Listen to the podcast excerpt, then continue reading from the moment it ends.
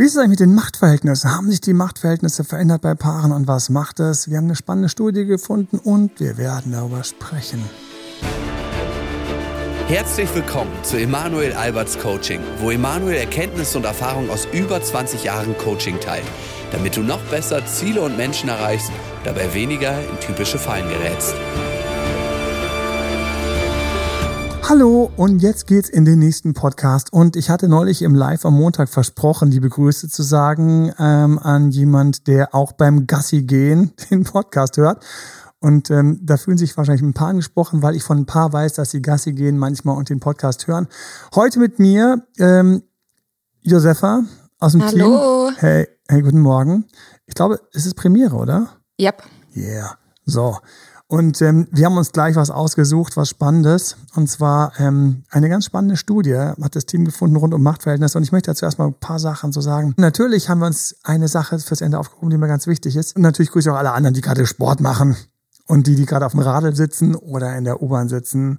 Oder die, die einfach sagen, Zeit für eine Badewanne und einfach so ein bisschen Relax-Zeit. Lehn dich zurück. Nicht so tief, dass du im Kopf unter Wasser hängen bleibst und entspanne dich. So, deswegen ganz kurz, ähm, ich zum Beispiel gerade nehme jetzt meine Schultern zurück, Brust hoch, Brustbein hoch, Blick nach oben, eine antidepressive Körperhaltung, lächeln. Ah, ein tiefer Atemzug, Machtverhältnisse ist immer ein toughes Thema. Und für alle, die in einer Beziehung sind, wir haben diese Fights. Wir haben die Fights, wo es darum geht, eigentlich, wann setze ich mich durch, kriege ich das, was ich will. Und ich weiß, man hat so häufig das ohnmächtige Gefühl, dass man nicht kriegt, was man will. Und es wird komplex. Darüber müssen wir sprechen, weil manchmal ist es auch so, dass manche sind zu lieb, zu nett oder dann gibt es diesen Begriff Empath. Empathen ist ganz lustig, Josefa, als ich das erste Mal über den Begriff Empath gestolpert bin. Ich habe mir gleich gedacht, so, was ist das denn? Und warum hat der Begriff so viele Klicks auf YouTube? Empath. Warum? Ja. Weil es total in ist, dass man sich irgendwie zu diesen ganz einfühlsamen Lieben zählt, die ständig von Arschlöchern verarscht werden. Das klingt ein bisschen ironisch und das soll es auch und auch ein bisschen nicht ironisch, weil einerseits gibt es sehr empathische, einfühlsame, auch hochsensible Menschen, Empathen, die tatsächlich sehr, ja, sehr sensibel sind und auch zart beseitet und auf denen andere dann rumtrampeln können, weil sie quasi die Sachen mitbekommen, weil sie quasi zurückweichen, wer andere mehr Platz braucht nachgeben und helfen, wenn der andere was will. Wenn der andere auch bisschen blöd schreit, trotzdem helfen, so das so. Und auf der anderen Seite ist es für mich manchmal auch so eine kleine Ausrede. Dann bin ich super ehrlich, es tut mir total leid. Das ist eine Ausrede. Also ich habe mich lange gewehrt und wir haben ja dann auch Empathen-Videos gemacht, weil die, die das betrifft, möchte natürlich auch, möchte natürlich auch denen was sagen und denen ähm, die abholen und, und auch ähm, für die da sein. Auf der anderen Seite gibt es aber welche, die sich, finde ich, mit dem Begriff ein bisschen schützen. Und das ist manchmal gar nicht so empathisch, wenn ein Empath eben dann sagt, ja, ich bin ja so sensibel und ich fühle mit und ich denke so, na, eigentlich müsstest du mal den Ellbogen ausfahren.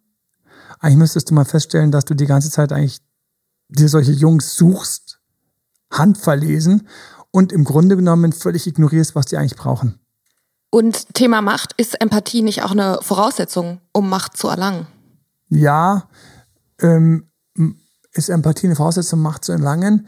Boah, das ist eine dicke Diskussion. Also ja, bei den einen könnte ich sagen, ähm, Empathie hilft mir, um Macht zu erlangen. Wenn ich, ähm, wenn ich empathischer bin, kann ich das Ganze natürlich auch ein bisschen mehr lenken und leiten etc. Na, das ist das eine. Auf der anderen Seite ist es so, dass manche Leute sehr viel Macht haben, weil sie auf niemanden achten, einfach nach vorne gehen und im Grunde genommen die Leichen nur so ihren Weg pflastern und zieren. Sehr, sehr, sehr, sehr schwierig. Aber wenn ich tatsächlich in einer Beziehung will, bestimmte Sachen erreichen will. Ich hatte heute Morgen ein spannendes Coaching, ging's, sind wir tief in Sex eingetaucht. Und das ist aber ganz spannend für mich, das ist ein anderes Thema und äh, irgendwann wird den meinen Sexratgeber gehen. Ich bin gespannt, weil ich mich traue, den zu schreiben. Ich sammle die ganze Zeit schon fleißig Inputs. Und ähm, da war so eine klassische Situation, wo wir eingestiegen sind ähm, im Coaching, wo es auch um Sex ging. Und ich dann gesagt habe, und ich wusste sowieso schon, dass es, was die Antwort ist, Hast du dich zu dem Thema eingelesen? Hast dich eingelesen? Weil wir uns bei Sex häufig nicht fortbilden. Bei Sex akzeptieren wir häufig, dass etwas gut, mittel oder schlecht ist und hoffen und probieren so ein bisschen rum. ne? so in den Betten dieser Welt, auf den Couches, in der Küche oder wo immer wir gerade sind, in der Badewanne, beim Gassi gehen vielleicht nicht. Und dann sagen wir ganz schnell und schau mal, wie es bei dir ist, liebe Zuhörerinnen, lieber Zuhörer, jo, ich habe ja alles probiert. Die Wahrheit ist, dass eigentlich wir uns im Bereich Sex nicht bilden. Aber das wird irgendwann anders ein Thema sein. Wir sind bei Macht und Machtverhältnissen. Wir bilden uns nicht. Und wenn ich in einer Beziehung bin und jetzt kriege ich den Bogen zurück, so muss ich schauen, wie ich meinen Flieger wieder zurückkriege, so, wenn wir bei Machtverhältnissen in Beziehungen sind, also es ist tatsächlich so, dass wir da Empathie brauchen, empathisch sein müssen, teilweise und teilweise nicht. Ich habe das für mich immer versucht zu durchdringen, so, was ist das, was ich jetzt eigentlich brauche für eine glückliche Beziehung? Und da sind wir auch gleich bei den Machtverhältnissen. Brauche ich für die glückliche Beziehung? Und Achtung, was ist eigentlich eine glückliche Beziehung? Frag dich mal selbst, was für dich eine glückliche Beziehung ist. Für die meisten ist eine glückliche Beziehung, wenn sie sich wohlfühlen und der andere auch nicht so schlecht aus der Wäsche schaut. Das ist so, es ist zum Beispiel, wenn er zufälligerweise in der Arbeit einen guten Tag hatte, dann ist es so, habe ich Glück gehabt, dass er abends ganz happy nach Hause kommt. Ich fühle mich auch wohl und dann sind wir in einer glücklichen Beziehung. Da ist mit manchen echt ganz kalt Schluss gemacht worden, weil sie gar nicht gesehen haben, von wo, von woher der D-Zug gleich einmal drüber bügeln wird. Machtverhältnisse im, bei den Empathen, da bin ich, bin ich, bin ich weggerutscht mit den Empathen. Ähm, wir haben häufig eben Menschen in Beziehungen, die viel für andere tun und sich dabei so ein bisschen vergessen und verlieren. Das ist für mich kein gutes Machtverhältnis und deswegen war ich so ein bisschen, ich wollte mal kurz ein bisschen aufräumen bei den Machtverhältnissen. Und dann schauen wir uns natürlich noch diese Studie an. Die Machtverhältnisse sind für mich in Beziehungen ein ganz feines, filigranes Netz. Wer zieht wo? Wer kann wem wo wehtun? Meine Frau, die kann an zwei, drei Strippen ziehen und ich liege äh, schmerzgekrümmt am Boden. Und das ist mir total bewusst. Und manchmal denke ich mir, warum? Aber jetzt, wo ich gerade drüber spreche, muss ich sagen, Gott sei Dank hat sie diese Methoden und Möglichkeiten. Weil das Verrückte bei diesen Machtverhältnissen ist, ich habe zwar ein inneres Gefühl, was ich gern hätte, aber manchmal ist nicht immer das innere Gefühl das, was wirklich am besten funktioniert. Und bei Machtverhältnissen, wenn wir zum Beispiel bei Sex sind, eben, kriege ich den, kriege ich Sex, wenn ich den will. Darüber kann ich ewig mit Leuten sprechen. Im Laufe der Jahre geht der Sex ein bisschen runter, mehr bei Frauen, wohl 70 bis 80 Prozent aus Studien, als bei Männern. Wir hatten jetzt recht, wenn ich in so einer Beziehung bin, wo es weniger Sex gibt. Ich, der dann durchdrücke, dass ich trotzdem Sex kriege und sie macht halt mir zuliebe mit und ja, mal netter und mal weniger. Oder ist es richtig, dass sie sich durchsetzt. Sie will halt jetzt weniger und ich muss halt aufpassen, ja, ob mir das reicht. Und dann gibt es ja immer die heilige Frage, wie viel ist denn normal und nicht normal? Und ich sage immer so, wenn so pro eine Periode einmal Sex finde ich irgendwie so, das habe ich mal im Frühstücksfernsehen gesagt, das finde ich irgendwie noch ganz, ganz, ganz nice in der Mischung bei in einer nicht so viel Sexphase, weil ich immer Angst habe, wenn es mehrere Monate sind, dass es einem komplett wegrutscht. Was ist jetzt mit dem Machtverhältnis? Wer soll dich durchdrücken? Das ist schon ganz schön schwer. Also, und jetzt hatten wir ja früher andere Machtverhältnisse als heute. Mhm. Ja, was war früher der Fall?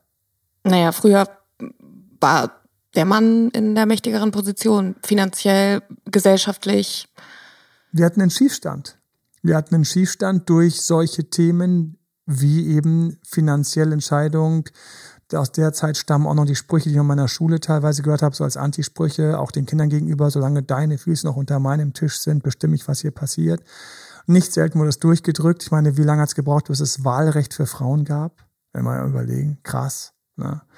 Ähm, wie lange hat es gebraucht in Amerika, bis es Wahlrecht für, für alle gab, die vorher kein Wahlrecht hatte, ehemalige Sklaven und Co. Ich meine, es ist unglaublich. Da hat sich ganz, ganz viel getan und das rückt das für mich immer, es ist gar nicht lange her, dass es anders war. Andererseits, wenn ich jetzt zurückdenke an die Steinzeit, wie war es da? Da gab es kein Wahlrecht. Da hast du einen, so einen Dorfhäuptling gebraucht. Ne? Und der Dorfhäuptling, der hat dann Sachen entschieden, weil einer musste es halt machen.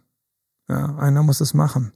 Und ich wette, die Frauen hatten auch quasi ihre, ihre Dorfhäuptlingsfrau die quasi diejenige war, die unter den Frauen den Takt angesagt hat oder Entscheidungen getroffen hat und so weiter und so fort. Vielleicht war es diese Frau von diesem Häuptling, vielleicht war es eine andere. Ja, Frauen haben generell einfach andere Dynamiken für Macht, glaube ich. Ja, Subtilere. Und, und auch andere Strippen und genau. andere Varianten. Also wie gesagt, ich muss an meine Beziehung denken, so das kommt so in Momenten, so wo ich es nicht kommen sehe. Und dann denke ich so, ah, oh, und man fühlt sich erstmal schlecht. Das ist auch so eine ganz komische Sache, dass wir intuitiv, kannst auch mal drauf schauen, der Partner gibt dir was nicht, sagt nein. Also angenommen, wir bleiben mal beim Sex. Warum ich jetzt beim Sex hängen bleibe. Wir bleiben mal beim Sex. Wir machen aber von mir aus noch die andere Sache, so einen Urlaub. Und dann sagt sie, angenommen, wir sind im Klischee, bei diesen 70 bis 80 Prozent, sie sagt so, mm, ich will nicht. So, wie fühlt er sich? Entmachtet. Und abgelehnt. Ja. Und klein und dumm. Ich weiß es. Ich weiß es. Man fühlt sich doof und dumm. Noch schlimmer finde ich natürlich, wenn Frauen abgelehnt werden. Das ähm, habe ich auch schon im Coaching gehabt. Der will nicht mehr. So, das ist natürlich eine Urverunsicherung in der, in der eigenen Weiblichkeit. Weil Frauen Aber ja immer meinen, Sex zu jeder Tages- und Nachtzeit haben zu können, richtig? Ja, also, und der Mann fühlt sich halt auch entmachtet und auch in seiner, fühlt sich auch unmännlich. Aber jetzt zurück zu meiner Frage, wie fühlt er sich, wenn wir im Klischee bleiben? Warum freut er sich nicht? Warum freut er sich nicht, dass sie, seine Partnerin, gerade ihren Willen bekommt? Er könnte Mitfreude haben. Auf die Idee kommen wir nicht. Wir kommen nicht auf die Idee, Mitfreude zu haben. Weißt du, wir sitzen nicht im Auto im Urlaub und sie hat sich durchgesetzt und es gibt den Urlaub und das ist so Klischee und das ist so Klischee. Ich hatte es schon erwähnt, mein Dad, wie der sich jedes Mal beschwert hat. Äh, ich meine, ich habe gerade einen Auftrag, ich habe gerade dieses und jenes, ich habe gerade so viel zu tun. Ich kann das mit dem Urlaub, das kann ich, ich weiß gar nicht. Und dann deine Mutter hat sich wieder durchgesetzt und so. Und ich habe mir gedacht so, Papa, merkst nicht, dass es irgendwie die Wiederholung vom letzten und vorletzten Jahr ist? Das kennen wir doch schon. Das ist wie eine Soap, wenn du denkst, oh, jetzt kommt die Kurve wieder. Ja, wie so einer, wie damals in Friends oder bei irgendwelchen anderen so, ach, jetzt sind sie wieder verknallt, ach, jetzt geht's ja von vorne los so. Aber er hat es gar nicht gerafft, er war mitten im Film. Später dann im Urlaub immer dasselbe, ach, es ist schön hier zu sein, man gönnt sich es zu selten. Anschließend beim Zurückfahren, ach, das war schön, ich hätte noch ein bisschen bleiben können. Und dann nach drei Tagen, um Gottes Willen, was habe ich nur alles liegen gelassen. Ich habe gedacht, das merkt er nicht, dass er auf einer Schallplatte hängt. Aber jetzt kommt's. Er könnte im Auto sitzen und sich freuen, dass eine Mom sich durchgesetzt hat. Warum komme ich auf diese Freude? Sind wir so kleine egoistische Schranzen? Hängen wir tief verloren in unserem Ego? Sie hat sich wieder durchgesetzt und im Kopf werden dann die großen Listen hochgeschrieben. Sie hat sich durchgesetzt das 18. Mal in den letzten zwei Monaten. Ich weiß es noch ganz genau. Und wie du sagst, es war das 18. Mal. Was? Du zählst mit? Das mache ich nie. Du Egoist. Warum freuen wir uns nicht, wenn der andere sich durchsetzt? Gegen uns. Ja, ich glaube, es kommt also auf das Gleichgewicht an, ne? Wenn er sich ja, aber ist es das Gleichgewicht? Du, du greifst schon vorweg jetzt, nicht, nicht, nicht zur Studie schielen. ja, ich, ich, glaube, ich glaube, wir haben einfach, und das ist das, wo ich sage, wahre Empathie ist ja, sich in den anderen versetzen zu können. Dann müsste ich mich eigentlich irgendwo innen drin auch freuen und sagen, hey, ich wollte nicht in diesen Urlaub, aber ich freue mich, wie du dich gerade freust und Mann, hast es wieder geschafft, mich einmal schön zum Urlaub zu verführen. Ja. Und ich muss sagen, aus tief blicken lassen, eigener Erfahrung, ist es auch schön, wenn der Partner sagt, also eigentlich hatte ich das heute Abend anders geplant, aber schön, dass es trotzdem so gelaufen ist. Es ist ein, ist ein schönes Gefühl, wenn, wenn, wenn man, wenn man quasi mit seinem Wunsch dann doch angekommen ist, um es mal ganz konstruktiv zu formulieren, und der andere sagt, hey, schön. Ja, ich weiß noch, wie wir ewig ein Battle hatten. Sie wollte immer Dinners machen. Ich habe Dinners nicht, also äh, wirklich, Josefa, Dinners. Ich habe das nicht verstanden. Was machst du dort? Sitzt du rum? Sitzt du rum? So, ist nicht weggehen. Ist nicht so, yeah, Party, Leute, quatschen, treffen, tanzen, sich die Nächte um die Ohren schlagen, irgendwie gut drauf sein. Nein. Also verstehe ich richtig, du wolltest Party, du wolltest Alarm und ich sie wollte, wollte Dinners. Alarm. Ich wollte, dass es, ich wollte, dass es, ich wollte schön, ich wollte richtig Gas geben und sagte, dann sitzt du da. Dann sitzt du da, dann müssen es immer diese Restaurants sein, oh, mit diesen teuren Speisekarten und dann diese teuren Drinks und dann wird so philosophiert, warum der Gin Tonic hier so viel besser ist als woanders, nicht so. Ja, weil sie sich gut verkauft haben, möchte gar nicht wissen, was das Ding später auf der Rechnung macht. Sorry.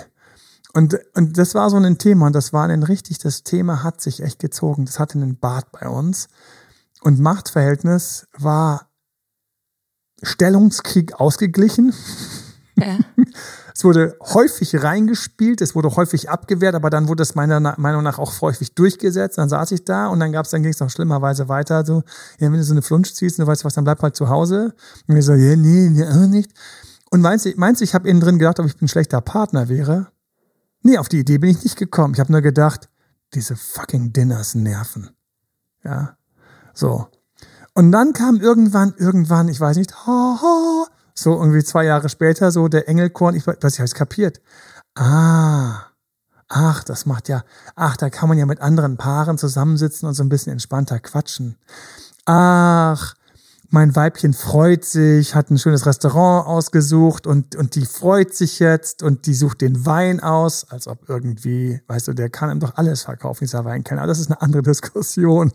Als ob schon jemals mal gesagt hätte, nee, ich nehme eine, ich nehme eine andere Flasche. Sagt, traut sich ja keine Sau. So, oh ja, hm, doch, der ist nicht schlecht. So, nom, nom, nom. Ich so, äh, alles ein einziges Theaterspiel, wo bin ich hier gelandet? Und dann ich mit meinem kleinen Geist, immer so die ganzen Hintergründe mal sieht, auch den schlechten Kellner, der, ich sehe dem doch an der Nasenspitze an, dass der keine Ahnung hat, der hat auch nur auswendig gelernt, welchen er verkaufen soll. Freue mich auf unser Team-Dinner, Emanuel. Ja.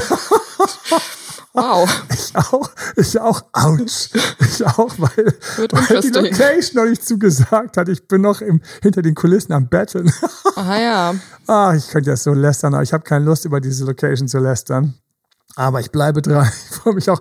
Aber Achtung, der Teil 2 kommt noch. Irgendwann habe ich verstanden, dass diese Dinners richtig viel Sinn machen und Spaß machen weil es eine spezielle Art ist, sich fallen gehen zu lassen. Irgendwann habe ich die Empathie entwickelt zu sagen, stimmt, wir mussten anschließend nicht aufräumen, stimmt, wir mussten nicht einkaufen, stimmt, wir mussten nicht abwaschen, stimmt, wir mussten nicht feststellen, dass uns was fehlt. Ja, stimmt, es ist nett zu sagen, ein Cappuccino, wenn man so eine halbe Stunde sitzt, stimmt, man kann nochmal die, also ja, irgendwann habe ich es dann verstanden. Es war auch eine Zeit, in der ich gerne gegessen habe, glaube ich. Jedenfalls Machtverhältnis. Und warum, und irgendwann habe ich dann gesagt, hey, und deswegen merkt ihr eine, eine Kleinigkeit, die für mich so eine wichtige ist. Wenn du einen Machtkampf verlierst, es ist echt geile Größe, wenn du sagst, ich freue mich für dich. Ich wollte es nicht. Ich freue mich für dich. Hat Spaß gemacht. Und dann nicht den Fehler zu machen, den ich leider einige Mal begangen habe, dann noch mit einer Flunsch dann quasi das abzu, durchzurocken. Geht gar nicht. Was ist denn mit den Machtverhältnissen? Also eine Sache, du hast eben schon gesagt, die Machtverhältnisse waren früher so, dass der Mann häufig eben einfach viel mehr Macht hatte in vielerlei Hinsicht. Ich muss aber auch sagen, das war nicht alles. Und das ähm, kommen wir auch gleich zu der Studie. Es war nicht alles. Ich muss auch sagen, es war auch die Gewohnheit, dass man sich das alles mehr nehmen konnte und gemacht hat. Also wenn ich an meinen Großvater denke, ah, es ist so geil, wenn ich an meine Großeltern denke, denk mal an deine Großeltern. Weil ich habe das mit der Macht äh, häufig schon hinterfragt. Auf der einen Seite der Großvater, das war genauso ein Familienoberhaupt, Durchdrücker, Durchpresser. Und das war ätzend. Und weißt du, was der gekriegt hat? Erzähl. Der hat echt, der hat viel Shitstorm dafür bekommen. Von seiner Frau, oder? Ja, und, und, und auch teilweise von der Familie. Mhm. Und zwar später, als er älter wurde. Nicht schön. Nicht schön. Es ist, ist du kriegst es irgendwie immer aufs Brot geschmiert. Ähm, sie hat sich einfach verweigert. Die Gut. war ständig krank. Andererseits wurden Männer seinerzeit ja auch in diese Position Die hättest gedruckt. du nicht runtergekriegt. Ich weiß, was ich spreche. Also ich hatte eine Oma, die nicht Kuchen backen konnte, weil sie nicht wollte. Das heißt, mit deinen Machtverhältnissen kommst du gar nicht so weit. Mhm. Das ist einfach, das, das rächt sich.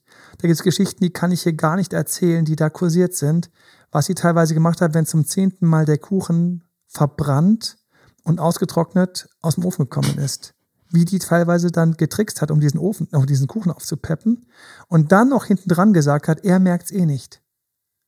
Also das ist ein Machtkampf, den er zwar vorne gewonnen hat, aber hinten, hinten verloren hat. Und auf der anderen Seite, schau mal, wie es bei deinen Großeltern war, habe ich immer wieder gehört, dass sie ihn mit kleinen Bemerkungen voll im Griff hatte. Was war das für ein Machtverhältnis? Ja, hat verdient. Ja, sie hat sich ein Motorrad gekauft, mein Großvater, war super stolz. Es war so eine, so eine alte, so wir reden so 50er, 60er Jahre ähm, oder vielleicht sogar noch früher. Ähm, und das war so zwei einzelne Sitze waren früher auf den Motorrädern, keine Sitzbank. Aha. Und ist original passiert im Ort, da ist der Gefahrenampel, Gefahrenampel gestanden. Dann sagt ein Kumpel zu ihm, weil im Ort, wo man sich ja noch früher, so früher kennt, der sagt so, du, dein Aldi steht da hinten an der anderen Ampel. Deine Alte ist kurz vor zwei Ampeln oder einer Ampel untergestiegen. Dann hat er sich umgedreht und das ist meine Großmutter, zwei Ampeln vorher, die war so eine, so eine kleine, zierliche, hochenergische. Die ist kurzerhand, ohne dass er das mitgekriegt hat, das, darauf hat die 100% geachtet. Ich sehe das vor Augen. Ist äh. die vom Motorrad gestiegen, stand da. Weißt du, wie schnell das Motorrad wieder verkauft war? Dieselbe Woche. So viel dazu. Und deswegen, erzähl mir was von Machtverhältnissen früher.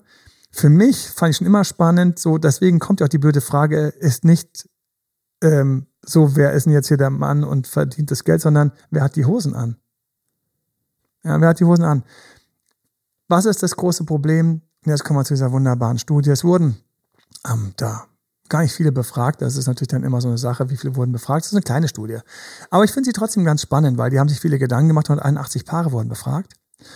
Und äh, man hat man geschaut, wie glücklich sind die und die Machtverhältnisse und alle möglichen Fragen wurden gestellt zur Zufriedenheit etc. Du hast es gerade vor dir. Genau, da wurde eben untersucht, ähm, inwieweit sich die tatsächliche und die wahrgenommene Macht ähm, auf verschiedene Aspekte einer Beziehung, wie zum Beispiel Zufriedenheit oder auch Engagement, ähm, auswirken. Um, und wie sich die Qualität der Beziehung für die Beteiligten eben anfühlt. Ja, und ähm, es war eben so, dass herausgefunden wurde, dass ähm, Männer nach wie vor mehr mh, tatsächliche, eben diese Position. Also es geht um die, reden wir einfach mal von der finanziellen Macht irgendwo. Genau. Ähm, ja. Die ist immer noch bei den äh, Männern, Männern höher ausgeprägt. Ja. Und auch das Gefühl, also das Bedürfnis, ähm, diese Machtposition, Entscheidungen zu treffen, war auch bei Männern immer noch im Durchschnitt stärker ausgeprägt. Und das Verrückte ist, ich habe das durchgelesen, ich habe mich sofort schuldig gefühlt. Und das Verrückte ist auch noch, und das ist unsere Zeit, und vielleicht ist auch richtig, dass man sich dann als Mann auch kurz schuldig fühlt. Und ja, ich Emanuel, weiß aber, dass das auch an manchen Männern so böse nagt, dass sie sich zu schuldig fühlen. Ich finde es sehr vornehm von dir. Ähm, ich muss aber auch sagen, dass mir persönlich als Frau Männer da manchmal ein bisschen leid tun, denn ich glaube, da ist immer noch so eine Art soziale und gesellschaftliche Erwünschtheit hinter. Dass Männer mit diesem Gedanken an Macht und äh, Patriarchat ähm, aufgew aufgewachsen sind und in diese Position und in diesen Wunsch rein erzogen werden. Also bei mir war es auch so, dass bei mir meine Eltern zum Beispiel einen Switch hatten. Meine Mutter hat dann übernommen irgendwann, hatte damit auch die Macht, dass es tief gegangen, hat die gesamte Beziehung im Grunde genommen auf einer Ebene gelähmt, dass meine Mutter plötzlich die Macht hatte, die finanzielle Macht auch, weil mein Künstlerpapa halt einfach Künstlerpapa war, Künstler-Hippie, Coach-Papa. Und ähm, das war ganz krass für mich zu sehen. Und ich habe das gar nicht gerafft in dem Moment. Es gab so Sachen wie, sorry, dieses Atelier ist zu teuer. Du musst dir ein kleineres suchen. Und ich weiß noch, wie er den Zwergenaufstand geprobt hat. Und dass ich das so sage, ist ganz bitter weil ähm, ich einen stolzen großen Vater hatte, ähm, auch von knapp 1,90 und Zwergenaufstand ist natürlich pure Ironie. Aber es war einfach so. Und ähm, das ist natürlich der Sachen. Und da sind Sachen kaputt gegangen. Nur die sind auch kaputt gegangen zu der Zeit, wo er sich durchgesetzt hat. Und wir kommen jetzt mal zu diesen Schuldgefühlen. Und ich bin im Grunde genommen mit einer emanzipierten Mom aufgewachsen, was ganz verrückt ist weil ich ähm, auch den Widerspruch da sehen konnte. Gar nicht Thema heute, aber meine emanzipierte Mom war natürlich einerseits emanzipiert und andererseits hat sich die ganze Zeit nichts mehr gewünscht, als dass mein Dad quasi so der starke Mann und auch finanziell der Felsen der Brandung ist. Konnte er nicht, hat er nicht, war er nur kurzzeitig. Und dann hat sie in ihrer, und sie war auf die Emanzipation, war sie sehr stolz, sie hat das immer wieder betont, etc. Und, und, und die Rolle der Frau, also das war richtig ein Teil auch bei uns zu Hause, so im, im, im, im Familiengespräch. Und sie hat gleichzeitig aber im Grunde genommen sich nach nichts mehr gesehen als nach der klassischen Rollenverteilung und hat am Schluss Schluss gemacht mit meinem Dad, weil er nicht diese Provider-Rolle ähm, genug gespielt hat und sie die Schnauze voll hatte. Wow. Das heißt, als emanzipierte, dann auch finanziell führende, hat sie ihn mit dem Vorwurf, dass er das nicht besser hingekriegt hat, quasi vom Kahn gekickt. Und mein Dad hat es im Grunde genommen, ah, das ist eine ganz andere Geschichte. Also ich, ähm, da gab es viel, viel Liebeskummerarbeit. Ähm, ich war schon längst erwachsen, ich war schon über 30, als die ganze Bombe dann geplatzt ist. Und ähm, ganz spannend auch für mich die Widersprüchlichkeiten rund um dieses ganze Thema mit der Macht, weil wir haben etwas, was wir uns wünschen. Mhm. Wir haben etwas, was wir sagen, weil es politisch salonfähig ist und aktuell ist. Und wir haben dann noch so Strömungen, wo wir plötzlich Antipathie oder Sympathie aufbauen. Und wenn wir so durchgehen, so, hat, emanzip hat also emanzipiert gesprochen, hat sich, hat sich gefreut, dass er dann mehr gekocht hat und sich um die Kinder gekümmert hat, aber unterbewusst sich nicht mehr so ganz geliebt gefühlt von ihm, weil eigentlich ein Mann etwas anders, anderes machen würde. Das war so eine komische Schieflage. ich konnte das so mit meinem Coaching-Brain, was ich irgendwie schon immer hatte, konnte ich das total klar auseinandernehmen. Meinst du, die hätten das mal verstanden? Wobei, versuch mal deine Eltern zu coachen. Viel Spaß dabei. Das hat jeder mal bestimmt probiert. Ich hoffe, für alle freue ich mich, bei denen das mal ein Stück weit geklappt hat.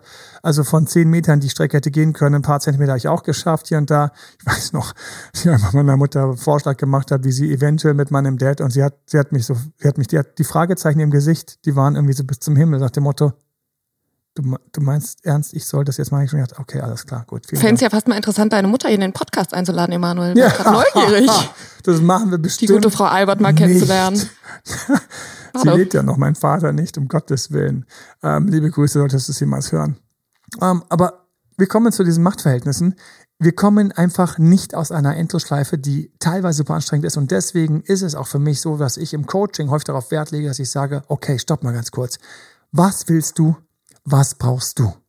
Und ja, wir gehen auf die andere Seite und sagen, stopp, stopp, stopp, stopp, stopp. Das, das widerspricht sich, aber wir müssen ab und zu einfach auch mal den Seilkampf gewinnen. Wir müssen den Seilkampf absolut, sonst sind wir doch die, die letzten Würstchen. Wir sind die letzten Würstchen. Hätte mein Dad mehr Seilkämpfe gewonnen, dann wäre das vielleicht hier und da einfach mal besser für ihn ausgegangen, weil er hatte sich nicht gewünscht, dass die Trennung kommt, obwohl er sie passiv hat reinrauschen lassen. Das muss man so sagen. Wir kommen mal zu einem Ergebnis von der Studie, weil es ganz spannend ist. Was ist nämlich das Entscheidende? Das ja, laut dieser Studie ist es eben so, dass die glücklichsten Paare ähm, all jene waren, ähm, bei denen eben beide Partner ein hohes Maß an eben dieser persönlichen Macht empfinden konnten. Ja, ja das ist Und zwar okay. jeder durfte die ähm, Entscheidungen, ähm, ich nenne es mal, durchsetzen, die für sie wichtig waren. Ja, wenn es zum Beispiel ähm, ein Paar zwischen einer eine Partnerschaft zwischen Mann und Frau ist, wo die Frau einfach super viel Wert auf ähm, den für sie richtigen Urlaub legt, ist es super, wenn sie dann eben auch da ist es wieder das Urlaubsbeispiel, ne? Wie bitte? Da ist es wieder das Urlaubsbeispiel. Zum Beispiel. Ja, oder die Frau ist einfach Interior verrückt, ja? Und der, dem Mann ist es gar nicht mal so das wichtig. Das noch nie erlebt. ich weiß auch gar nicht, ähm, Was meine Frau macht, wen ich ne? da im Hinterkopf habe. Ja? Ähm, kannst du Aber wahrscheinlich direkt wieder aus dem Nähkästchen plaudern, Emanuel. Bitte nicht. Nähkästchen wird gleich wieder zugemacht. Und Weiter. Also es geht um die, es geht das Aussingen. Es ist also das Verrückte ist für mich auch gewesen, verzeih, dass ich ganz kurz. Ja. Es geht um dieses intuitive Gefühl, dass ihr beide einfach ein bisschen euren Willen bekommt. Es ist schön wenn es in verschiedenen Bereichen ist. Ich liebe das. Du siehst richtig, du siehst Paare manchmal, wie die strahlen, so glücklich, dass du schon fast neidisch und eifersüchtig wirst, wie so ein Batscheimer, wie so ein Vollmond, so, hä, er bestimmt wohin und ich bestimme dann welches Hotel. So, und dann so, oder ähm, er hat sich, er hat gesagt, ähm, was, welches Budget für die Wohnung möglich ist und ich habe es dann.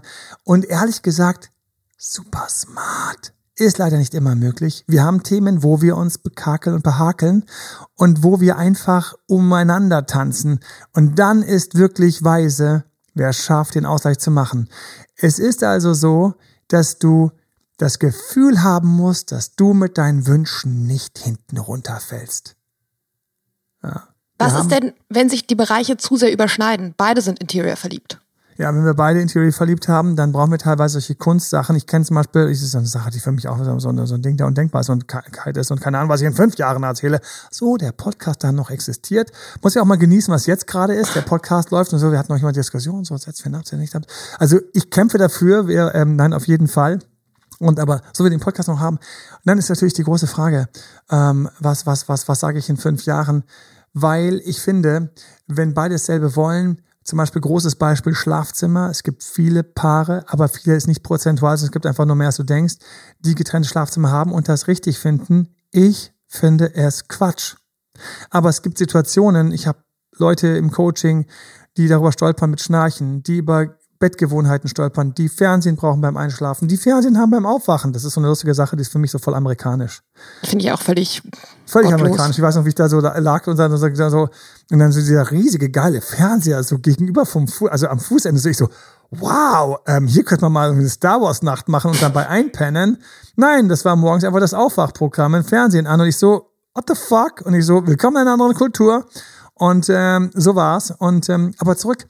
Und da gibt's so Sachen, beide fighten in derselben Liga, beide fighten um Sache, beide fighten im Schlafzimmer um verschiedene Konditionen. Und das sind für mich, da geht's ganz tief, da, da im Coaching, boah, das sind Momente, wo ich im Coaching tief gehe, wo wir tief gehen. ähm, wir müssen tief gehen an der Stelle, weil du erstmal weißt, du kannst jetzt keinem gerecht werden. Und du suchst diesen, du suchst diesen Kompromiss, dieser Kompromiss, der sich für beide komisch anfühlt. Ähm, und wir haben an der Stelle idealerweise eine Aufteilung, die teilweise künstlich ist, aber besser eine künstliche Aufteilung als keine. Mhm. Date Night. Was machen wir? Streit. Okay. Den Donnerstag entscheidest du, den anderen ich. Schlafzimmer. Du hast jetzt bestimmt, dass der Fernseher hier ist. Und bitte nimm dann Europax, wenn du halt keinen Bock auf den Fernseher hast. Dafür bestimme ich das, keine Ahnung, wie das Bett gestellt ist.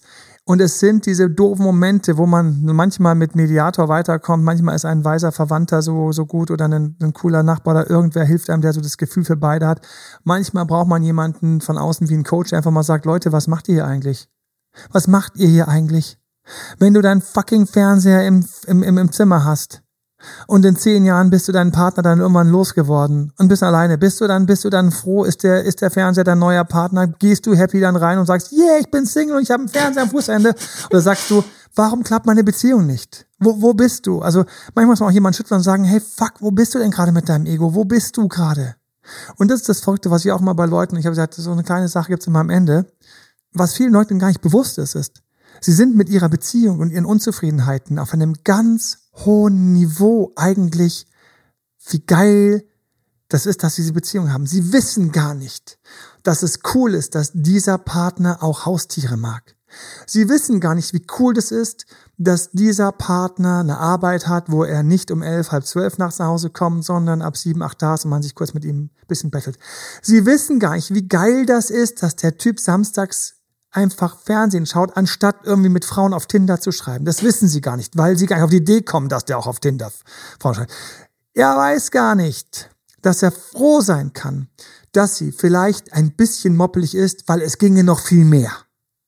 Er weiß gar nicht, dass es eigentlich gut ist, dass sie häufig mal im Job irgendwie vielleicht ein bisschen struggles, verzeiht man sich hier mit Klischees komme und deswegen seine Schulter braucht versus sie zieht voll durch Karriere und belächelt ihn von oben, weil sie mittlerweile das doppelte Gehalt hat und einfach 20 mal so viel bewegt. Und sagt, okay, Stefan, danke für den Tipp, aber ja, tschüss. Und dann mit ihrem CEO quatscht oder es selbst ist. Ja, ähm, wir, wir wissen gar nicht häufig, wie viel super ist, weil wir uns, das ist so eine, echt so eine bescheidene Eigenschaft unseres Nervensystems, die ganz wichtig in der Evolution war, weil wir uns so schnell daran gewöhnen, was, was wir alles haben, weil wir müssen uns daran gewöhnen. Wir müssen uns schnell an Dinge gewöhnen, die immer so sind, damit wir uns als Mensch um die Dinge kümmern, die fehlen. Mhm. Wir müssen uns schnell daran gewöhnen, dass wir verliebt sind. Wir müssen uns schnell daran gewöhnen, dass wir die Kinder haben und nicht mehr freuen, ah, die Kinder sind da, sondern müssen uns dann darum kümmern, dass sie schreien, oh, dass das weggeht und so. Und weil wir in dieser Blase hängen, die den Leuten nicht bewusst ist, fangen sie an, Fights zu machen um Entscheidungen, die plötzlich zum Generalthema werden. Wenn du weggehst, wenn du jetzt den Fernseher im Schlafzimmer haben willst, wenn du nicht mitkommst zur Oma, wenn du nicht an das Geschenk denkst und plötzlich und dann werden die ganz harten Geschütze aufgefahren, weil alles andere gerade nicht gesehen wird, weil unser Unterbewusstsein das einfach ausblendet, weil es einfach, es es ist berühmt und bekannt, eine total schöne Studie. Du fährst wohin. Der Weg kommt dir lange vor. Du fragst dich, wie du dorthin kommst. Schaust auf die Uhr. Oh mein Gott, 42 Minuten für den Weg. Boah, lange. Und es gibt Studien dazu. Beim zweiten oder dritten Mal denselben Weg kommt es dir schon kürzer vor. Beim hundertsten Mal kriegst du den Weg nicht mehr mit. Du siehst, die weiß gar nicht mehr, dass du bei den roten Ampeln gebremst hast, bei den grünen Gas gegeben hast. Du weißt vielleicht noch, dass du auf der einen Spur auf der anderen Spur warst. Du weißt vielleicht noch, dass da irgendein Auto in der Schlange stand, was deinem ähnlich war. Du hast vielleicht, bist du einmal geschnitten worden, hast gehupt, das erinnerst du. Du kommst an in deinem Kopf, bist du, ah, heute war es 39, ah, heute war es 49 Minuten. Du hast vielleicht meinen Podcast gehört, du hast vielleicht im Radio ein geiles Lied gehört, was dich so richtig geturnt hat, oder du hast dich über irgendwas geärgert und bist nicht runtergekommen von deinem Ärger. Wir blenden alles aus, das ist total wichtig für die Evolution, dass wir es tun. Und jetzt kommen wir zu unseren Machtverhältnissen. Wir blenden nur alles aus, was wir in der Machtverhältniskurve schon haben. Wir blenden alle Hebel aus, die die ganze Zeit schon da sind. Wir blenden aus, dass wir den anderen mit einem Wort in den Zustand miserabel versetzen können. Und das haben wir. Aber wir kämpfen hier um den fucking Fernseher. Und dann haben wir sie. Josefa, du weißt, wovon ich spreche. Die kaputtgegangene Beziehung, die schlussgemachten Beziehung. Und in dem Moment, wo du aus deinem Himmel, den du gar nicht mehr als Himmel gesehen hast, rausgeschubst worden bist. Und du sitzt auf der Straße. Da schaut dich dein Fernseher am Fußende aber ganz öde an. Nein, niemand schnarcht mehr in diesem Zimmer und du sehnst dich nach dem Schnarchen. Du kommst zur Bude rein und es ist endlich aufgeräumt, weil niemand seine Socken vergessen hat und du kriegst Liebeskummer, weil dir die Socken fehlen. Du kriegst Entzug. Und das ist das Ding. Die Studie hilft uns, lehrt uns glücklichere Beziehungen, wenn ihr die Machtverhältnisse aufteilt. Schön, wenn es in verschiedenen Bereichen ist. Hässlich, wenn es im selben Bereich ist, dann muss man sich abwechseln. Und ich kann nur eins sagen, umarme den fucking Kompromiss. Umarme ihn. Setz dich ab und zu hin, man spielt Date Night oder mach irgendwas anderes und sucht mal zusammen 20 Sachen, die wir vergessen haben aneinander. Die bei anderen für mich untragbar wären. Bei dir habe ich mich schon dran gewöhnt. Jeden Morgen geht er zum Sport. Dann geht's morgens mal zum Sport und machst mir. Aber dafür ist er gesünder. Oder sieht flotter aus. Und so weiter und so fort. Oder meckert weniger bei Rückenschmerzen wie der Freund deiner Freundin. Und das ist für mich das Ding. Also Macht wird sich die ganze Zeit hin und her bewegen.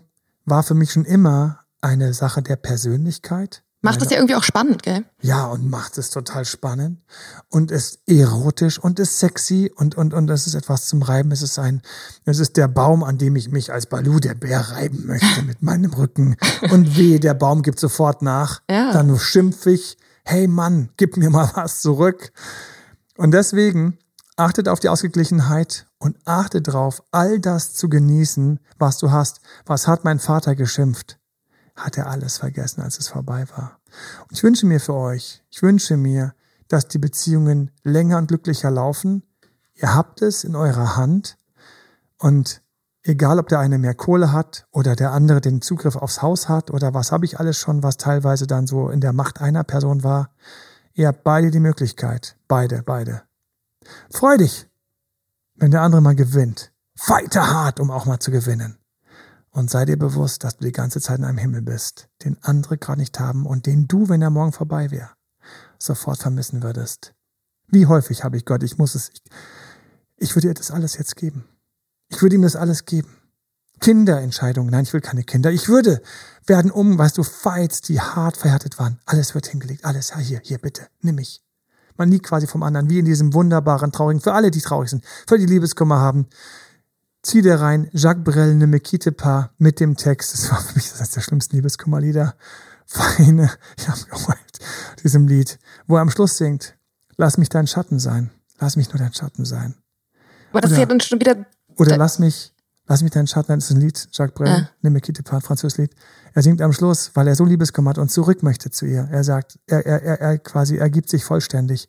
Lass mich dein Schatten sein oder lass mich der Schatten von deinem Hund sein. Wow. Aber verlass mich nicht. Da will keiner hin. Genau. Ja, in diesem Sinne, macht es besser. Ja, bis zum nächsten Mal, euer Date Doktor. Bye bye. Das war Emanuel Alberts Coaching-Runde. Mehr Infos zu Coachings und Trainings bekommst du auf www.emanuelalbert.de und speziell zum Beziehungscoaching auf www.datedremanuel.de.